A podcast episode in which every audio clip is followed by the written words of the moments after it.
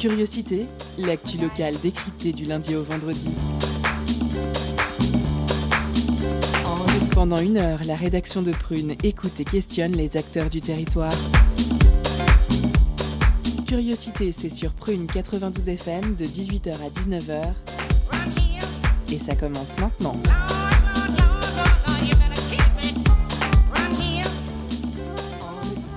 Bonjour à toutes et à tous, nous sommes le lundi 1er février 2021, demain c'est la chandeleur, on mange des crêpes. On est ravis de vous retrouver pour ce nouveau Curiosité. L'équipe est là ce soir dans le studio, mais on est prêt pour une heure d'infos culturelles, d'infos locales et toujours de la bonne humeur pour cette émission. Alors, au sommaire ce soir, nous recevrons Denis Taledec, directeur général de la Fédération nationale des cafés culture, pour nous parler du livre blanc et ses 170 préconisations suite aux états généraux du droit à la fête. Un livre blanc qui regroupe de, façon, façon synthétique l'ensemble des préconisations imaginées par les contributeurs sous le prisme des politiques publiques. Il sera au micro de Camille. Camille que l'on retrouvera aussi pour une chronique autour du vent des globes. Pour rappel, c'est Yannick Bestaven qui a été déclaré vainqueur il y a quelques jours au terme d'une course pleine de rebondissements. En deuxième partie d'émission, vous retrouverez l'entretien de curiosité avec Marie Dobru de Médecins du Monde pour parler législation et consommation de drogue. Marie Debru était vendredi au micro de Charline. Et bien entendu, la pause cadeau à peu près au milieu avec ce soir décédé à gagner. Vous avez le programme, c'est lundi, c'est permis et c'est parti. Focus sur une initiative, un événement, un engagement. C'est le zoom de la rédaction.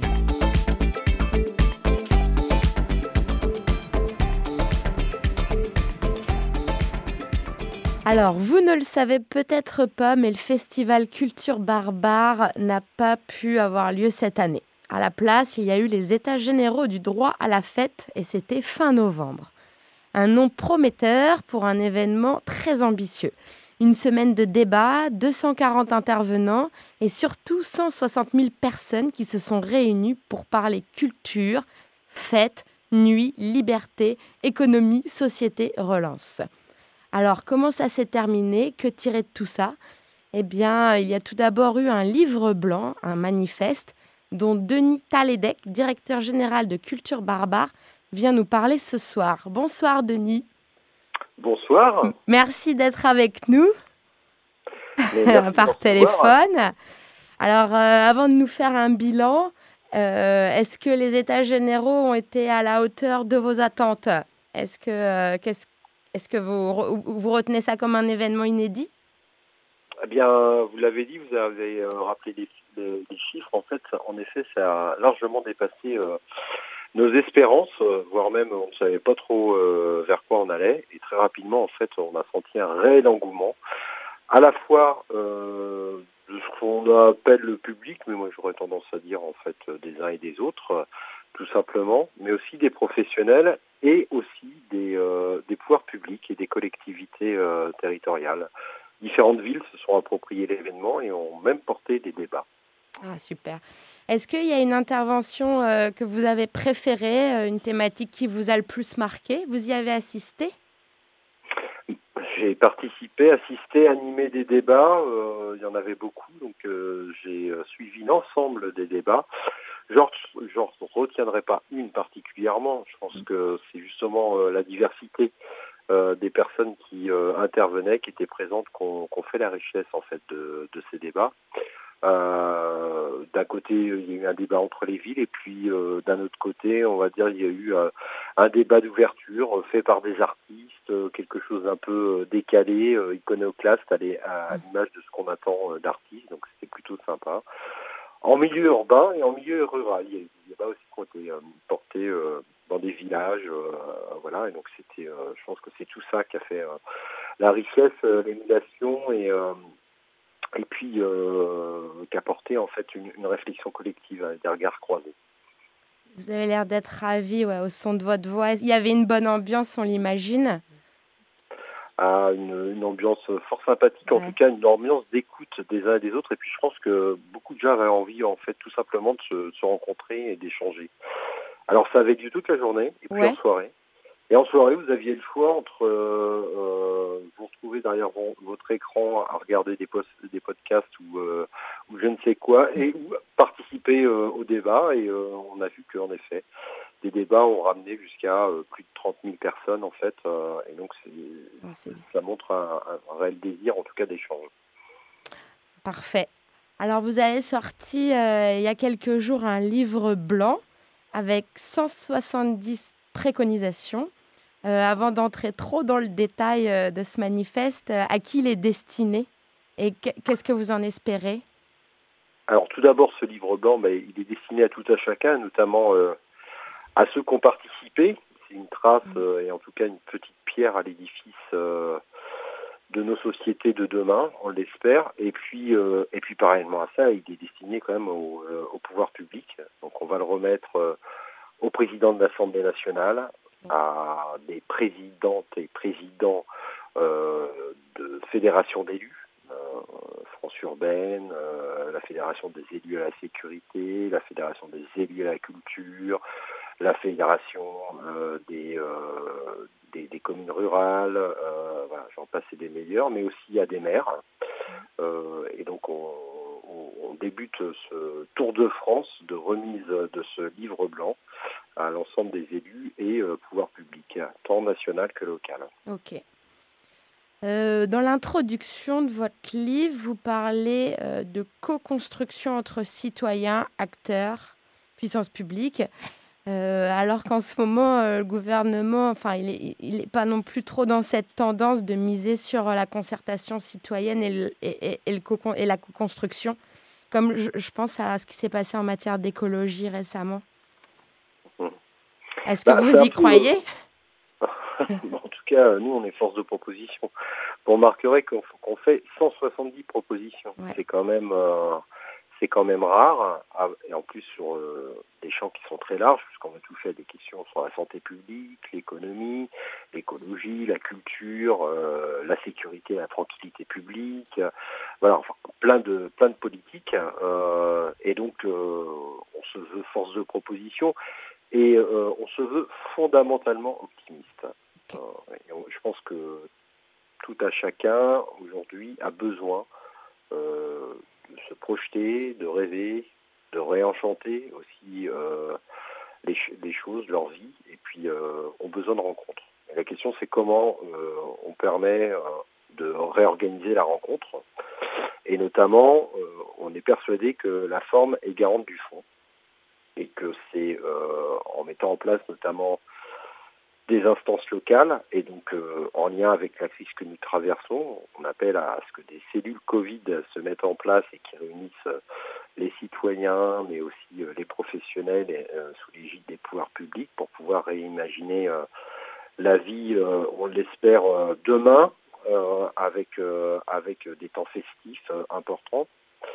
Et puis, euh, et ça c'est un élément euh, crucial, c'est on appelle à l'installation d'un Conseil national de la vie nocturne sous les euh, instances intergouvernementales avec des représentants des citoyens, des professionnels, pour qu'on puisse justement peut-être dresser un cadre national, mais ce cadre ne devant pas suppléer les instances locales que sont les cellules Covid, parce qu'on est intimement persuadé que les nids de demain mm. se réinventeront au coin de la rue, au coin euh, dans nos quartiers, et pas nécessairement par euh, des événements internationaux. Je pense que c'est justement par une approche locale qu'on arrivera à, à, réinventer et à relancer euh, cette vie nocturne.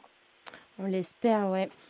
Euh, en complément, oui, c'est ça, euh, du Conseil national de vie nocturne. Donc, vous, je crois que vous l'avez tout de suite évoqué, il me semble, les cellules d'appui euh, Covid pour accompagner justement la reprise des lieux de culture. Mhm. concrètement, vous pouvez nous en dire un peu plus? Bah, L'enjeu, en fait, on le voit bien, c'est que ça va repasser, en tout cas un retour à la normale, on l'espère euh, tous, mais en tout cas un retour euh, un tant soit peu euh, cohérent passera par notamment organiser des choses sur l'espace public. on l'a vu cet été à Nantes notamment, c'est une bonne ville témoin en la matière. Il y a eu des rues qui ont été piétonnisées, qui ont été fermées. des extensions de terrasses, et tout ça doit se faire, on va dire, dans le partage de l'espace public qui devient un peu le salon de tout un chacun. En fait, ça devient l'espace safe, excusez-moi du propos, euh, et donc ça veut dire que euh, bah, il faut il faut gérer les différents usages, que euh, on permette que la fête se puisse et la rencontre se faire aussi sur l'espace public, et puis faire attention à ce qu'on ne retombe pas non plus dans du conflit d'usage, c'est-à-dire des conflits de voisinage, etc. Donc tout ça, ça doit se faire en dialogue. et puis on fait de la dentelle, ça doit se faire au plus proche de la réalité et de votre quotidien. Donc en bas de votre immeuble, dans votre rue, mais aussi euh, sur la place d'à côté, puis aussi sur le quartier et aussi sur la ville en fait. Et tout ça de manière un peu éparse, donc il faut remettre tout ça en dialogue. Et euh, ça s'appelait pas comme ça, mais euh, la ville de Nantes euh, l'a fait avec les professionnels de manière fort intelligente sur lors du premier déconfinement. Et voilà, il faut poursuivre l'effort, il faut continuer à, inventer ensemble en fait. Continuer à, à avancer avec beaucoup de ces réflexions. Ouais, ouais. Euh, on lit que au moins 30% des 6500 euh, établissements de nuit seraient directement menacés de disparition. Alors, euh, vous avez quelques solutions pour pallier à ce désastre? Ou c'est en réflexion aussi de, la, même manière, là, c'est sur la dimension économique, donc il va falloir. c'est la, la, convergence de dispositifs qui va permettre d'éviter la casse, en fait, tout simplement. Donc ça veut dire que euh, on a des fonds d'aide euh, nationaux, différents dispositifs économiques qui aident euh, un certain nombre d'acteurs et de lieux en fait au niveau national. Il faut que les dispositifs locaux, que ce soit régionaux ou métropolitains ou municipaux, viennent compléter et pas suppléer les dispositifs nationaux. Ça veut dire qu'il doit y avoir des indicateurs qui ne soient pas nécessairement les mêmes notamment pour aider ceux qui sont passés sous les écrans radars et qui n'ont pas pu bénéficier euh, des dispositifs nationaux. Euh, ça en matière d'aide économique, parce qu'on pense que la case va arriver euh, lorsque tout ça sera déconfiné. Pour l'instant, un certain nombre d'acteurs sont sous perfusion économique. ça ne veut pas dire qu'ils n'ont pas créé de la dette, et notamment à travers le PGE, le plan garanti par l'État, c'est enfin les prêts par, pardon, garantis par l'État, c'est du prêt, il va falloir les rembourser. Donc c'est de la dette. Et puis encore une fois, il va falloir être imaginatif et donc euh, notamment euh, l'extension des terrasses, euh, par exemple, permettra voilà de démultiplier les surfaces pour que ces lieux continuent à minima à avoir une réalité économique. On parle aussi de zone zone d'urgence euh, temporaire pour euh, avoir des espaces aussi festifs pour les euh, organisateurs qui ne pourraient pas proposer des temps festifs en intérieur. Donc il va falloir réimaginer des choses de ce côté-là. Enfin voilà, il y a tout un spectre qui doit être travaillé maintenant pour être le plus, le plus le, pour être prêt au moment où on va pouvoir reprendre une activité un temps soit peu normale. L'avenir culturel, oui, va changer euh, pour le monde d'après. On va plus avoir la même logistique, c'est clair. Alors, quel est euh, l'avenir de ce livre blanc, euh, Denis? Est-ce qu'il aura, est-ce qu'il sera un support pour de prochaines actions?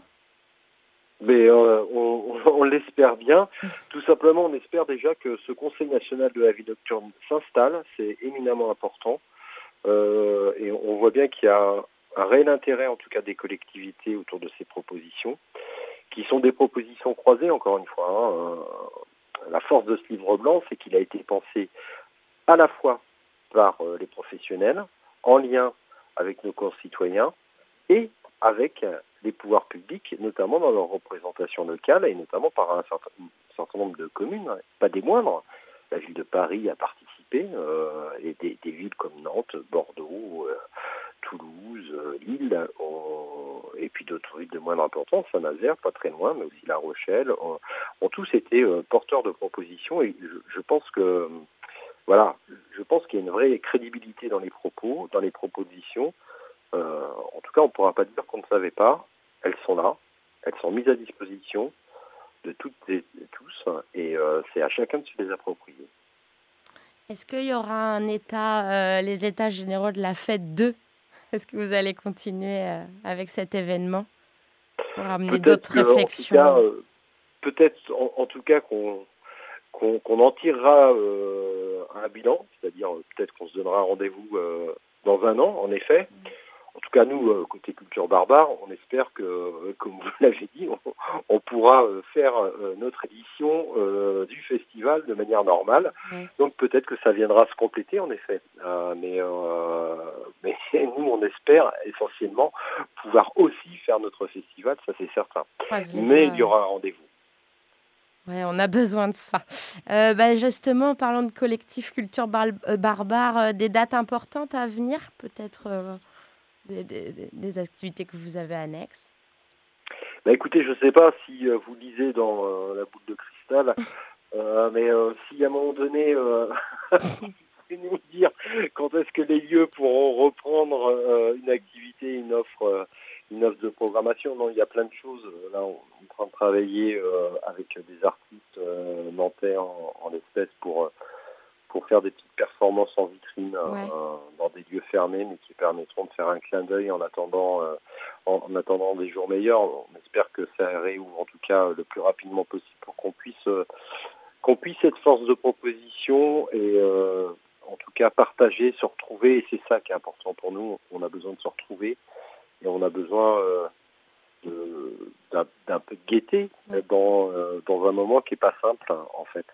On, on, veut être optimiste, on ne veut pas s'enfermer sur, euh, sur des propos un peu pessimistes. En tout cas, on sera présent auprès des villes, auprès du public, tout simplement, pour accompagner tout le monde et puis réenchanter, réenchanter nos nuits en fait. Ah ouais, c'est noté sur nos post-it. À très bientôt, euh, Denis Taledec. Merci beaucoup euh, d'être venu répondre à nos questions ce soir dans Curiosité. Merci à vous, Prune. Bon courage. Merci. À toute l'équipe. Et euh, nos auditeurs et auditrices pourront aller consulter le livre blanc directement sur le site www.barbare.com avec un petit slash entre le bar et le bar. Merci Camille pour ce débriefing complet. Vous êtes toujours sur Curiosité et on fait une petite pause musicale avec le titre International Tiff de Fela Kuti. I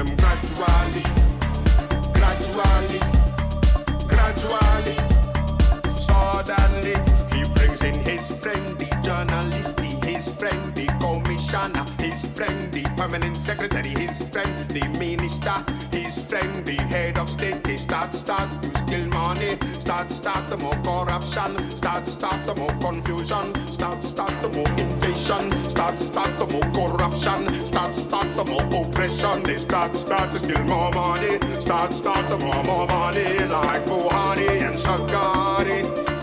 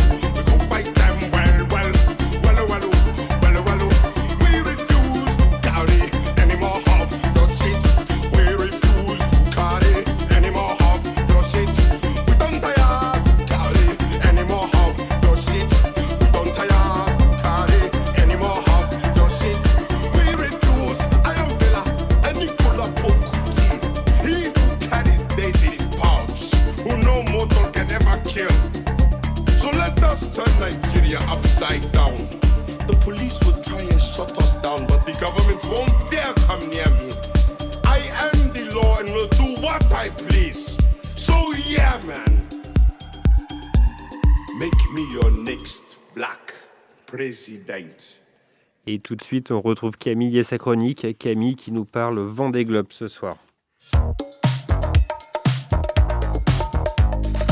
Étonnante, perspicace, amusante, actuelle, les chroniques de curiosité.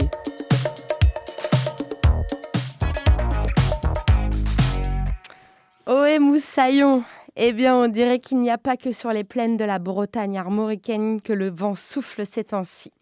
Amis des côtes atlantiques, enfilez vos cirés jaunes, les bottes de pluie et souquez les artimuses, car la tempête Justine vient balayer nos balcons. Alors, avec un nom aussi doux, on pourrait penser que ce serait juste une petite brise de débutante. Eh ben non Figurez-vous que Juju a tout de même inondé les Landes et a secoué certains skippers du vent des globes avec des vagues de 15 mètres lors de leur retour au Sable d'Olonne. Aucun naufragé à déclarer. Ces marins-là savent déjà virer de bord direct dans le placenta de leur mère. Ce sont les mêmes qui, à 8 ans, gagnaient tous les rallyes en optimiste lors des classes de mer. Et puis, à l'adolescence, leur meilleur ami s'appelle Usain Bolt ou l'entrecôte. Des catamarans avec qui ils voguent et rêvassent sur les flots des heures, des heures et des jours durant. Avec le temps, ils deviennent des sportifs de haut niveau capables d'hisser la grand voile à une main, de grimper au mât en 10 secondes et de manger des repas déshydratés pendant des mois. Jusqu'à même se faire tatouer des albatros, ces oiseaux à fière allure qui symbolisent, qui surtout l'attachement de leurs proches restés à terre. Ces navigateurs assoiffés se lancent alors dans des épreuves hors normes telles que le vent des globes, un tour du monde en solitaire, sans assistance et sans escale. La course en voilier la plus dangereuse et sensationnelle qui soit. Alors, tels des protagonistes d'un bon bouquin d'aventure, ils font alors l'expérience des vents contraires du golfe de Gascogne, des nappes d'huile au poteau noir, des déferlantes des 40e rugissants, des coups de tabac des 50e hurlants et des orages imprévisibles lors du passage des trois caps. Bonne Espérance en Afrique du Sud, Lewing en Australie et le mythique Cap Horn à la pointe sud du Chili. Euh, sachez que suivre cet événement est beaucoup plus efficace que le cours de géographie de Madame Atlas. hein. Bref, reprenons. Jules Verne l'avait prédit. Cette année, les skippers les plus rapides ont bouclé leur course en 80 jours. 80 jours livrés aux caprices de la mer, de jour comme de nuit, sous la pluie et le soleil. Au cours de leur voyage, ils développent un mental d'acier inoxydable et une humilité plus large que le grand large. Le marin le sait, il doit faire corps avec son bateau, ne rien laisser au hasard, composer avec les éléments, persévérer pour réussir et dans le respect de son environnement. Et oui, big up aux icebergs dont la réputation a été salie depuis ce fameux naufrage de 1912. C'est donc comme ça que des IMOCA sponsorisés par Maître Coq, Charal ou VNB peuvent accomplir des prouesses. Sachez que suivre cet événement est beaucoup plus satisfaisant que d'aller dans un centre commercial aussi. Voilà, comme me l'a fait remarquer un ami marin, mais plutôt un marin d'eau de vie celui-là. Le vent des globes, c'est comme l'élaboration d'une chronique radio. Le plus dur, c'est le démarrage. C'est flou, on attend la marée. On ne sait pas trop euh, de quoi l'histoire sera faite. Et ensuite, il y a toujours des avaries. Euh, on peut manquer de batterie, comme les marins manquent de vent pour avancer. Mais une fois les idées en poupe, on peut facilement faire deux pages. Après, moi, j'ai pu manger à ma faim et rester au chaud pendant que ces braves chevalières et chevaliers de l'océan domptaient des creux de vagues. Les mêmes creux que mon confinement m'impose chaque jour. Alors je les remercie de m'avoir occupé quotidiennement, de m'avoir fait voyager virtuellement. C'était une véritable houle sentimentale cette édition 2020-2021. Un naufrage, des abandons, des challenges. Merci aussi aux différentes délégations de course. Merci la Vendée, merci Neptune, merci la mer et euh, tout simplement merci au mot merci. Allez, je m'arrête là car euh, trop dire fait rire alors que bien faire fait taire, comme dirait le roi Jean le Cam, ô sobre héros de la mer.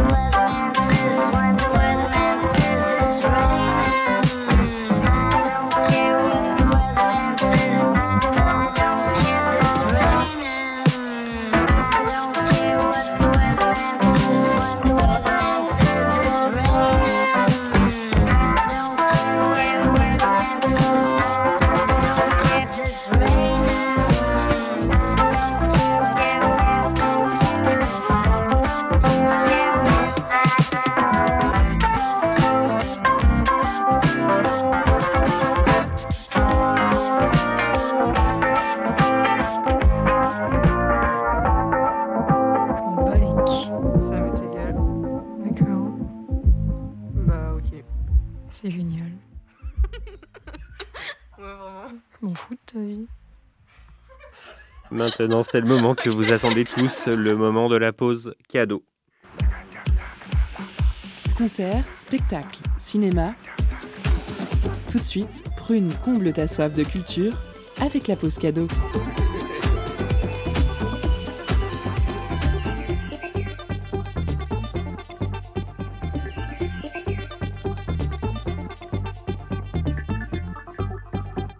Alors ce soir, Prune vous fait gagner des CD de The Bluesy Thread.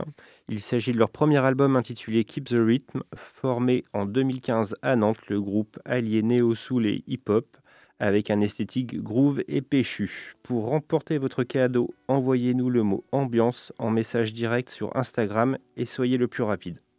On vous laisse en musique avec un de leurs titres, Do It.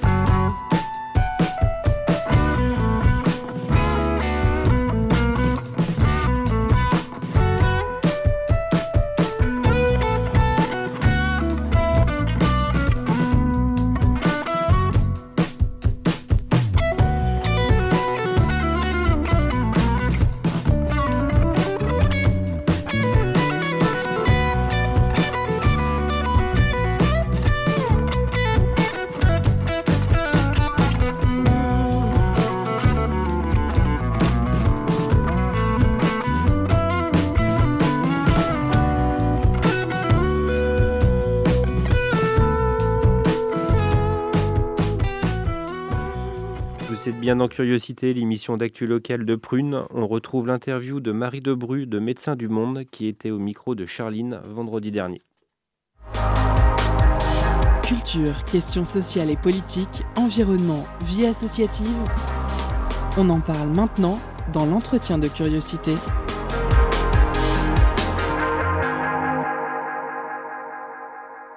Marie Debru, bonjour. Bonjour. Vous êtes référente sur les questions de réduction des risques liés aux usages de drogue à Médecins du Monde. En 1970, la loi sur la pénalisation de l'usage de drogue était promulguée en France. 50 ans plus tard, on ne peut pas dire que le résultat soit une réussite, au contraire. Vous, Médecins du Monde, vous êtes mobilisés avec 18 partenaires pour interpeller l'opinion publique et les politiques sur cet échec. Vous avez notamment réalisé il y a peu un sondage qui montre que pour une majorité de la population, la politique répressive en vigueur depuis 50 ans est, selon vos termes, inefficace. Alors, pouvez-vous nous expliquer, pour les auditeurs et auditrices qui n'ont pas vu ce sondage, ce qui prouve de façon la plus euh, criante que la politique actuelle concernant les drogues est inefficace? Eh bien, euh, pour commencer, euh, tout simplement, le, cette politique a été mise en place dans un objectif, en fait, d'atteindre un monde sans drogue. Or, euh, force est de, de, de, constater, et nous avons des chiffres à l'appui, que euh, l'usage n'a jamais cessé d'augmenter, euh, quels que soient les, les produits, euh, et les trafics également. Euh, la France, par exemple, est premier consommateur de cannabis en Europe et troisième consommateur de cocaïne euh, en Europe. Donc, on ne peut pas, par rapport à ça, déjà de fait, ça ne fonctionne pas par rapport à cet objectif-là. Et euh, j'ajouterais que euh, cette idée du coup de, se dire ben, on empêche les gens de consommer pour les protéger des dangers de la drogue, euh, finalement, euh, pénaliser euh, les personnes, c'est les empêcher d'en parler et d'avoir euh, une, excusez-moi, les empêcher du coup d'en parler de manière réelle, factuelle et sans, diaboliser à outrance. euh, les consommations, mais d'en parler de manière objective.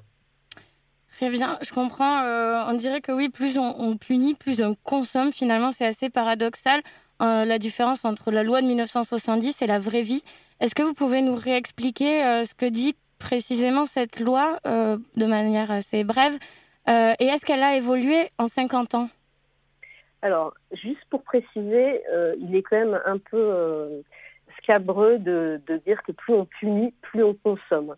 Les facteurs qui amènent à l'augmentation ou la diminution de consommation sont beaucoup plus complexes que ça.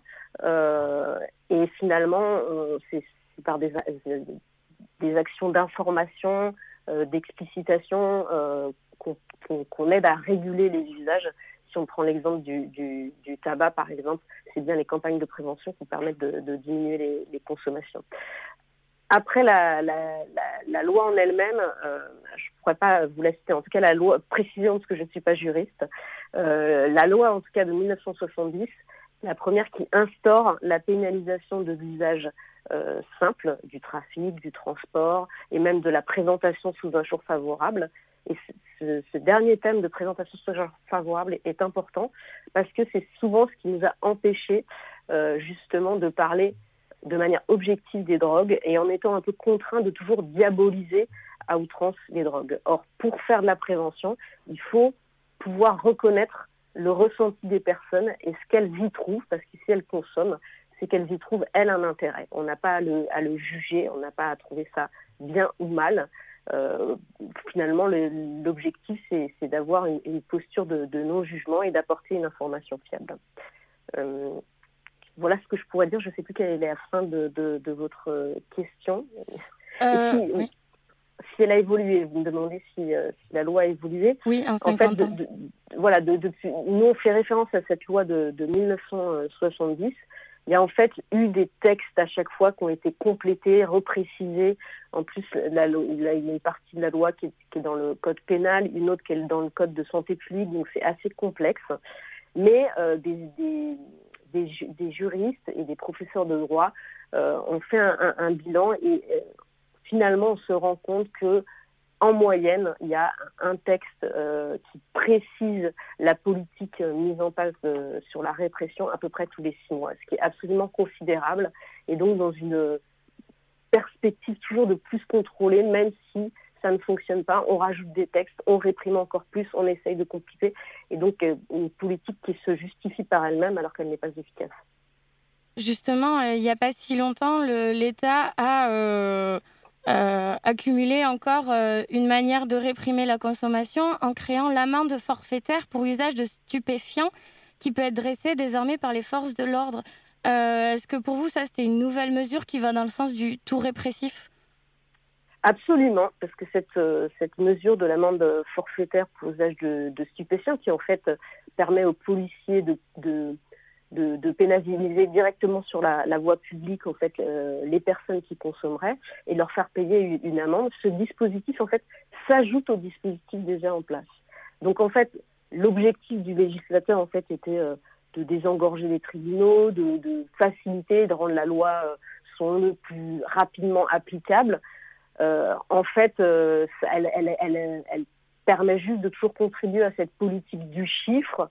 C'est pas en s'attachant aux consommateurs que qu'on évitera et qu'on réduira, qu'on empêchera les gens de consommer, de réduire les les, trafics. Et le, le, il est toujours possible que le policier finalement interpelle la personne, la mette en garde à vue et qu'après elle le transmette au, au juge qui peut euh, du coup poursuivre comme comme elle le peut. Euh, avec possiblement euh, la possibilité d'incarcérer euh, la personne au final. Ça reste une possibilité, c'est pas le plus fréquent, mais ça reste une possibilité. D'accord. J'ai lu qu'en 2018, euh, Médecins du Monde avait participé à la création d'un livre blanc qui mettait en avant le bilan accablant de la loi de 1970 et qui, par la même occasion, annonçait un petit peu l'échec futur de cette amende forfaitaire si elle était mise en place. J'ai l'impression que vous n'avez pas euh, été entendu ou en tout cas euh, pas écouté. Est-ce que vous avez des contacts avec les dirigeants? Alors oui, on a des contacts avec les, dirigeants. Euh, après, lesquels est-ce que ce sont les bons qui ont de l'influence? Enfin, C'est parce qu'on a des contacts qui nous entendent effectivement. Clairement, le, ministère de la Santé, par exemple, n'a n'a pas de, de pouvoir et de poids par rapport à ces décisions qui relèvent plus du ministère de la, Justice et de l'Intérieur. Et pour le coup, là, effectivement, on a, on a absolument aucun écho euh, et on est, on est, on n'est même pas considéré comme, comme crédible. Après, voilà, l'objectif désormais aujourd'hui pour nous, et le, le, changement, semble-t-il, pour nous, euh, peut arriver par le biais de la, la, mobilisation des, des élus parlementaires, élus locaux. Euh, C'est ce qui nous paraît le, le plus efficace euh, sur le, sur long terme. Donc là, on parle euh, de, l'État, du gouvernement et des élus. Euh, ce qui est important, ça peut être aussi euh, l'opinion publique euh, des Français, comme on le voit, euh, cette opinion qui a évolué euh, avec les années. Vous, votre sondage, il portait sur environ euh, 1000 personnes. Est-ce qu'on peut revenir sur euh, les chiffres, les pourcentages, enfin, ce qui est ressorti comme idée de ce sondage auprès des Français? Euh, tout à fait. Alors euh, l'idée, donc comme vous l'avez précisé, euh, en termes d'association, les 19 organisations que nous, représentons, nous avons rassemblé des informations fondées avec des études. Nous nous sommes convaincus, mais effectivement, souvent les politiques disent ou les décideurs disent ah oui, mais les Français ne sont pas prêts à changer ou autre. Nous, nous voulions justement profiter et se dire qu'en pensent les Français, qu'est-ce qu'ils considèrent de cette loi? Et là, on s'est attaché vraiment à, leur poser la question par rapport à l'efficacité de la loi, sans même savoir euh, ce qui- ce qu'ils pensaient les personnes euh, sur l'usage de drogue, à savoir c'est bien, c'est mal. Là, c'était pas la question du tout qui nous intéressait. La question là qui nous intéressait, c'est indépendamment de tout ça, euh, est-ce que les Français ils trouvent cette loi efficace ou pas? Ce qui ressort, c'est qu'ils la trouvent inefficace pour 66%. Euh, ils la trouvent euh, inefficace pour lutter contre la consommation de drogue et 69% des Français considèrent cette loi comme inefficace pour lutter contre les trafics de drogue. Euh, donc c'est des chiffres assez conséquents et il y a plus de la moitié des Français qui sont sont favorables à une approche qui ne soit pas centrée sur la pénalisation de l'usage donc de la personne qui consomme des drogues. Donc c'est quelque chose de très de très frappant et de et de et de très fort. Et puis euh, il y, a, encore deux chiffres euh, importants, c'est que plus de trois quarts des Français euh, considèrent que les mesures de réduction des risques euh, sont pas suffisantes, qu'il faut aussi plus de campagnes de prévention, de sensibilisation du grand public. Et, et puis ce qui, est, ce qui est fort pour terminer, c'est que contrairement à ce que pensent les politiques, les Français sont prêts à en discuter puisque plus de 80% sont favorables à l'organisation d'un débat sur les politiques des drogues.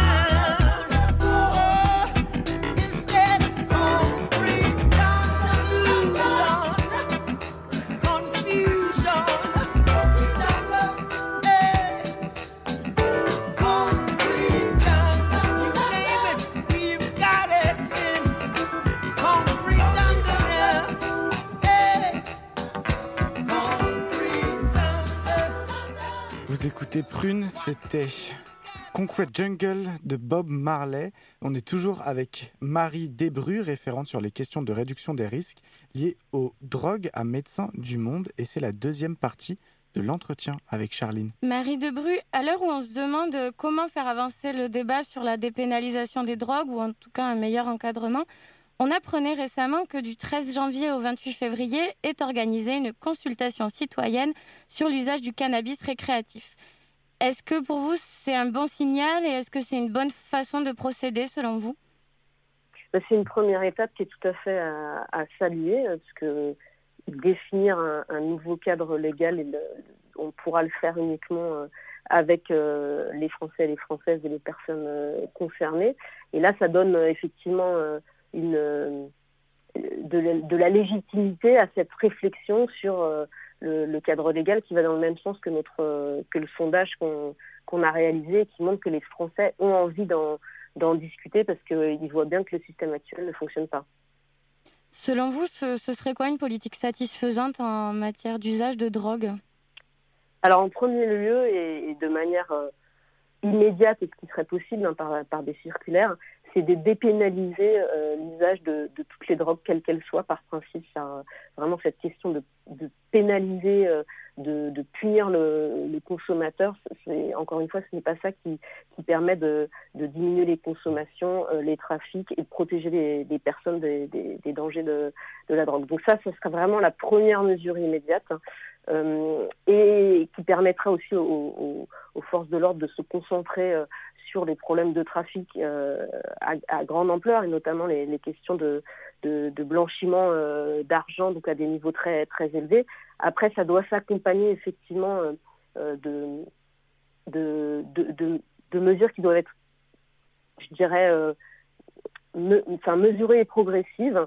La question de la, régulation des produits doit se faire effectivement progressivement en commençant par les produits les plus couramment consommés euh, et puis euh, les réguler, c'est aussi définir des interdits euh, qui soient clairs comme effectivement protéger les mineurs, les plus jeunes, empêcher la conduite sous, sous l'emprise de substances, empêcher la, les publicités sur les produits et autres. Donc il y a tout un environnement à définir, puis sans tout aussi effectivement une, politique euh, économique où là, euh, en tant que médecin du monde, on n'a pas, on n'est pas du tout les spécialistes. Nous, ce qui nous importe, c'est de, c'est d'avoir toujours en, tête euh, que le premier objectif est la protection de la santé des personnes et le respect des droits humains. Est-ce qu'il y a des pays qui feraient figure euh, d'exemple pour vous dans leur manière de gérer justement leur politique des drogues? Alors il y a plusieurs pays qui ont des modèles euh, intéressants. Euh, aucun n'est parfait, puis il faut s'adapter à, la situation, à notre culture. Euh, en premier lieu, je dirais le, Portugal parce que eux, ils ont, dépénalisé l'usage de drogue depuis vraiment extrêmement longtemps. Ils ont des niveaux de consommation qui sont bien plus bas que nous. Ils l'ont décidé à l'époque de, l'épidémie de, de SIDA, en fait, par principe. Donc ça, c'est voilà, c'est déjà ça casse les idées reçues, comme quoi dépénaliser l'usage, ça permet d'ouvrir les vannes et que tout le monde se mettra à consommer des drogues. C'est complètement faux. Et puis après, effectivement, il y a plusieurs pays qui euh, expérimentent d'une manière ou d'une autre des régulations du cannabis avec des systèmes euh, très variables, plus ou moins euh, contrôlés par l'État ou très libéralisés. Il ne faut pas non plus tomber dans un, excès de- de- libéralisation des marchés pour trouver un juste milieu. Effectivement, il y a des pays dont on peut, euh, dont on peut tenir compte. Enfin, leur expérience est intéressante. Après, il faut trouver un, un juste équilibre. Il n'y a pas de modèle parfait. En tout cas, il y a déjà des, choses qui existent. Et puis le, Portugal avec cette démarche de dépénalisation euh, qui, est, vraiment importante et, indispensable. Euh, vous, à Médecins du Monde, vous êtes regroupé notamment avec le- un collectif, avec 18 autres organisations. Ça s'appelle le Collectif pour une nouvelle politique des drogues. Euh, Est-ce que ce collectif a des actus en ce moment, euh, des, choses qui pourraient aboutir prochainement? Bah, les, les actus, c'était, euh, voilà, le- les, les 60 ans de, la loi et puis pouvoir interpeller le- l'opinion publique sur ce sujet-là. Euh, je pense que après il va falloir, euh, il faut continuer à, faire du lobbying auprès des parlementaires, euh, des élus, et puis il va y avoir la perspective des élections régionales mais aussi présidentielles, et voir comment du coup les partis politiques peuvent peuvent entendre nos, demandes, nos remarques pour qu'ils en prennent compte dans leur, dans leur programme de, campagne. C'est un peu une sorte de, lobbying incessant. Vous, vous remettez le sujet euh, en débat régulièrement? Ben, c'est un, un sujet qui, qui va prendre du temps, donc on, on sait que c'est pas par une seule action euh, très ponctuelle que le, le changement euh, se fera. Il faut accompagner le, le changement des mentalités, travailler sur les représentations, euh, sur les questions d'usage de drogue, euh, et puis euh, voilà, euh, effectivement, être fort de proposition. Euh, de notre point de vue, nous en tant qu'acteurs de santé pour Médecins du Monde, il y a des, magistrats comme le syndicat des avocats de France, euh, enfin des, juristes ou des avocats ou des, différentes euh, organisations qui sont présentes dans notre collectif. Donc on peut apporter des éléments importants pour construire ensemble un, nouveau cadre légal. Et pour conclure avec vous, Marie Debru, comment est-ce que vous envisagez l'avenir sur la question de la politique des drogues concrètement dans les années qui arrivent?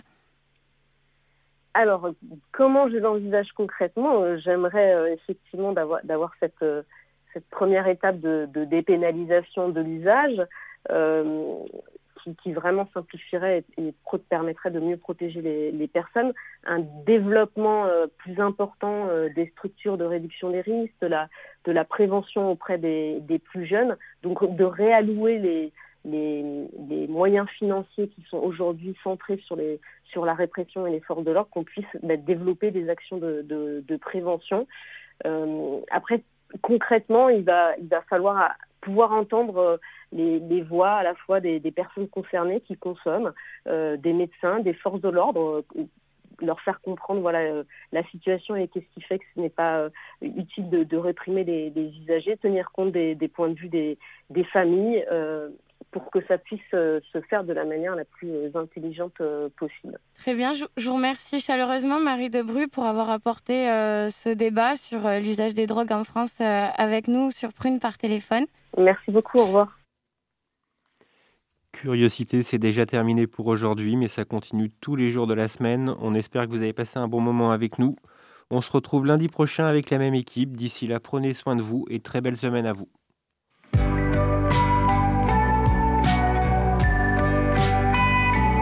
Pour écouter ou réécouter Curiosité, rendez-vous sur le www.prune.net.